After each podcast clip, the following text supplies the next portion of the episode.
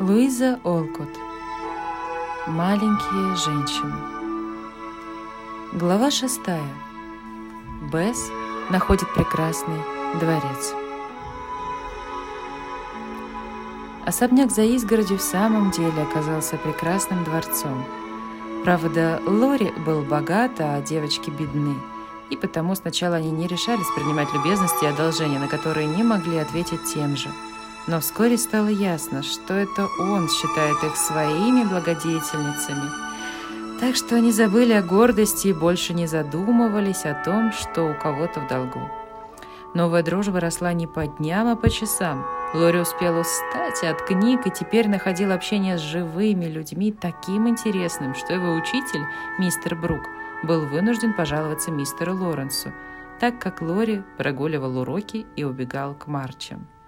«Ничего, пусть отдохнет, потом все наверстает», — отвечал старик. Как хорошо они проводили время! Какие игры, живые картины, какие прогулки на санях и катания на коньках! Какие приятные вечера в старой гостиной доме Марчи и веселые праздники в особняке Лоренсов. Мэг могла гулять в оранжерее, когда ей вздумается – и радовать себя прекрасными букетами. Ненасытная Джо послась в новой для себя библиотеке. Эми копировала картины и наслаждалась красотой обстановки, а Лори играла роль владельца поместья самым восхитительным образом. Однажды в соседский особняк вместе с Джо прошла и Бесс – но мистер Лоренс, не зная о ее необыкновенной робости, сурово взглянул на нее из-под нависших бровей, чем ужасно напугал бедняжку. Дома она объявила, что никогда больше не пойдет к соседям, даже ради чудесного рояля. Весть об этом неким таинственным образом дошла до ушей мистера Лоренса, который решил поправить дело. Зайдя в гости к Марчам, он незаметно перевел беседу на музыкальные темы и говорил так интересно, что даже робкая Бесс не смогла усидеть в дальнем уголке и подошла к рассказчику. Затем мистер Лоренс говорил об учебе и учителях Лори. Мальчик забросил сейчас занятия музыкой, и я даже рад этому. Боюсь, он слишком увлекся ею. Но рояль Роялю вредно стоять без употребления. Может быть, кто-нибудь из ваших девочек, миссис Марч, забежит когда-нибудь к нам в гости и поиграет, просто для того, чтобы рояль оставался настроенным. Старик поднялся, собираясь уходить. В это мгновение маленькая рука скользнула в его ладонь, и Бесс сказала серьезно и робко. «Сэр, я очень «Сэр, я очень люблю музыку и приду, если вы уверены, что я никому не помешаю». «Приходи, дорогая, и играй. Я буду тебе только благодарен». Бесс зарделась, как роза, и с чувством пожала его большую руку. Старик склонился и поцеловал ее, сказав тоном, который немногим доводилось слышать от него. «Прежде у меня тоже была маленькая девочка с такими же глазами, как у тебя. Благослови тебя Господь, дорогая. До свидания, мадам. На следующий день, увидев, как оба соседа, старый и молодой, вышли из дома, Бесс вошла в боковую дверь особняка и бесшумно, точно мышка пробралась в гостиную, где стоял предмет ее мечтаний. Коснулась клавиш и сразу же забыла обо всем на свете, кроме невыразимого счастья, которое доставляла ей музыка. Она оставалась там, пока не пришла Хана, чтобы позвать ее к обеду. Но у нее совсем не было аппетита, и она просто сидела за столом, улыбаясь всем в состоянии полного блаженства.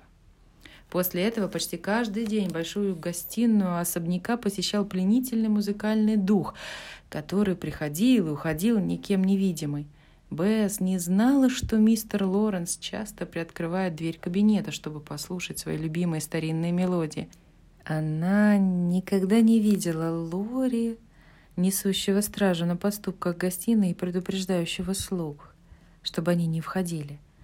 Она не подозревала, что ноты, которые она находила на пипитере, были положены там специально для нее. Теперь она была совершенно счастлива. И, возможно, именно потому, что она была так благодарна судьбе, ей был послан еще больший дар. «Мама, а можно мне вышить домашние туфли для мистера Лоренса?» — спросила она спустя несколько недель после судьбоносного для нее визита старика. «Я хочу поблагодарить его, но другого способа не знаю». «Конечно, дорогая. Девочки помогут тебе, а я заплачу за покупки», — ответила миссис Марч. Ей было особенно приятно откликаться на просьбе Бесс, потому что та редко просила что-нибудь для себя. С помощью Мэг и Джо был куплен материал и выбран образец для вышивки – букетик скромных, но радостных анютиных глазок. Бесс трудилась утром и вечером, и туфли были закончены, прежде чем кому-нибудь успели надоесть разговоры о них. Тогда она с помощью Лори тайком пронесла однажды утром свой подарок в особняк и вместе с коротенькой запиской оставила на столе в кабинете старика.